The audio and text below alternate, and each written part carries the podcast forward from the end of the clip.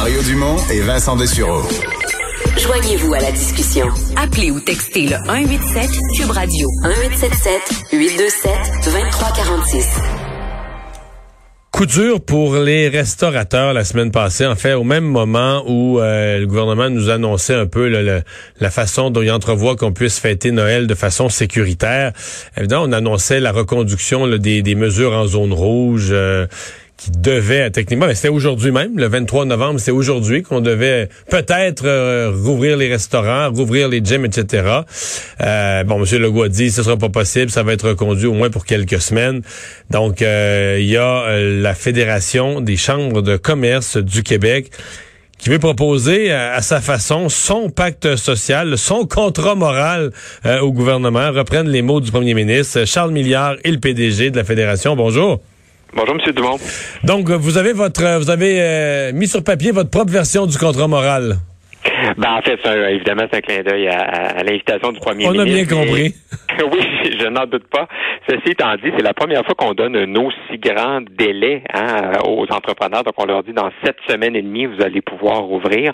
Alors, nous, ce qu'on dit, c'est qu'on peut pas simplement juste dire aux gens, euh, on se revoit peut-être le 11 novembre. on a des milliers d'entrepreneurs qui sont en désespoir et en déroute financière pour plusieurs.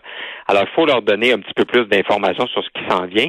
Et nous, on propose quelques suggestions, justement, pour que quand il y aura une réouverture, ben, que ce soit le plus facilitant puis le plus aidant possible pour nos entrepreneurs. OK. Euh, Donne-nous un peu les détails de votre de votre proposition, les bases de votre proposition. Ben, je vous dirais, premièrement, avant de parler du 11 janvier, nous, on continue de penser que euh, pour plusieurs Québécois, c'est probablement plus sécuritaire d'aller dans une salle à manger de grands restaurants avec sa famille que dans euh, une cuisine chez grand-maman ou chez grand-papa. Donc, vous voudriez qu'on autorise une petite parenthèse du 24 au 27 où les restaurants pourraient accueillir des, des groupes qui viennent fêter Noël? Je pense que ça devrait être considéré et adressé dans un prochain point de presse, effectivement, parce que l'idée circule, mais on n'en parle pas. Non, l'idée a circulé beaucoup, effectivement, que dans certains cas, les gens resteraient peut-être moins longtemps, personne reste à coucher. Euh, si les mesures sanitaires sont plus faciles à respecter dans un lieu neutre que dans une maison, puis souvent, il y a plus d'espace aussi. là. Oui. L'autre chose, vous mentionnez, vous verrez, vous allez voir dans votre notre communiqué que dans le fond, on, on mentionne pas de date. Là. Nous, c'est pas nécessairement à nous à donner une date. Ce qu'on dit, c'est qu'à partir du moment où on va réouvrir les restaurants, si jamais d'aventure on devrait les refermer, ce qu'on ne souhaite pas, il ne faut plus que ce soit des fermetures complètes. Il faut laisser toujours un petit filet d'eau couler, si on veut, pour que les restaurants puissent conserver leur chaîne d'approvisionnement, avoir des mesures de méga distanciation s'il faut, s'il le faut, mais fermer complètement les restaurants, ça devient ça devient un non-sens là pour euh, selon nous et selon nos membres.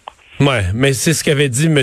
Legault aussi. Là. Il dit qu'il faudra plus refaire ça après. Sauf que là, c'est que la, la fermeture du 1er octobre se, se prolonge pour le moins dire. on est rendu au 11, euh, on est rendu au 11 janvier avec ça. Euh, qu'est-ce qu'on vous dit du côté des, des restaurants de vos membres? Vous, vous êtes une fédération, vous êtes un peu partout dans, sur le territoire dans le Québec. Qu'est-ce qu'on vous dit concernant le mois de janvier lui-même? Parce qu'on avait quand même entendu que Règle générale, c'est le pire mois de l'année. Là. après Noël, c'est pas là que tu fais ton argent. Donc, rouvrir pour un restaurant qui a été forcé de fermer pendant tout le temps des fêtes, rouvrir le 11 janvier, c'est comme une blague. En même temps, j'entends d'autres gens dire que ne considérez pas ce mois de janvier comme un mois de janvier ordinaire. Si les gens n'ont pas pu sortir pendant des mois, que les restaurants n'existaient plus pendant des mois, étaient fermés, euh, il va y avoir plus d'appétit pour y aller. Là. il va y avoir de l'intérêt. Euh, est-ce que ça vaut la est-ce que ça vaudrait la peine de rouvrir le 11 janvier? Complètement. Écoutez, je pense que les restaurateurs vont prendre tout ce qui passe là, quand, la, santé publique va le permettre. Puis effectivement, moi, je pense que les gens vont être très solidaires de nos restaurateurs. Pas juste pour être solidaires, parce que c'est le fun d'aller au restaurant aussi, puis changer les idées, puis, puis profiter de Surtout la vie. quand tu te souviens plus c'est quoi, là? Alors, mais ceci étant dit, il faudra pas qu'il y ait une ruée non plus. Là. Alors, hein, c'est mm la poule. Il faudra évidemment faire bien, bien attention. Mais ceci étant dit, une autre chose qu'on propose, c'est que il y a des mesures qui avaient été mises en place euh, au début de la pandémie. Vous vous rappellerez à la fin du printemps, début de l'été, des, des reports de remise de TPS, TVQ, entre autres. Donc, le gouvernement avait facilement accédé à ça. Là, si les restaurants, écoutez, sont fermés pour 10, 12, 15 semaines, ce serait important de, que des choses comme ça soient reviennent à la table. Et nous, on propose que justement ces, ces remises-là soient reportées au moins jusqu'au 30 juin pour laisser euh, le plus le plus d'argent possible dans les liquidités de nos entrepreneurs. De ce point de vue-là, puisque vous me parlez d'argent et de, de, mesures gouvernementales, Le programme du ministre Fitzgibbon, le programme qui visait, on l'a bien décrit, à combler les dépenses, les frais fixes des donc le frais fixes étant le loyer, l'assurance, etc. Toutes les frais fixes, l'électricité. Ouais. Est-ce que est-ce que ça marche? Euh, On a des signaux vraiment contradictoires, mais beaucoup d'entrepreneurs semblent dire ouais, ça marche, ça marche en théorie, ça marche dans ce qu'on nous raconte verbalement, mais dans les faits, on n'a pas vu une scène.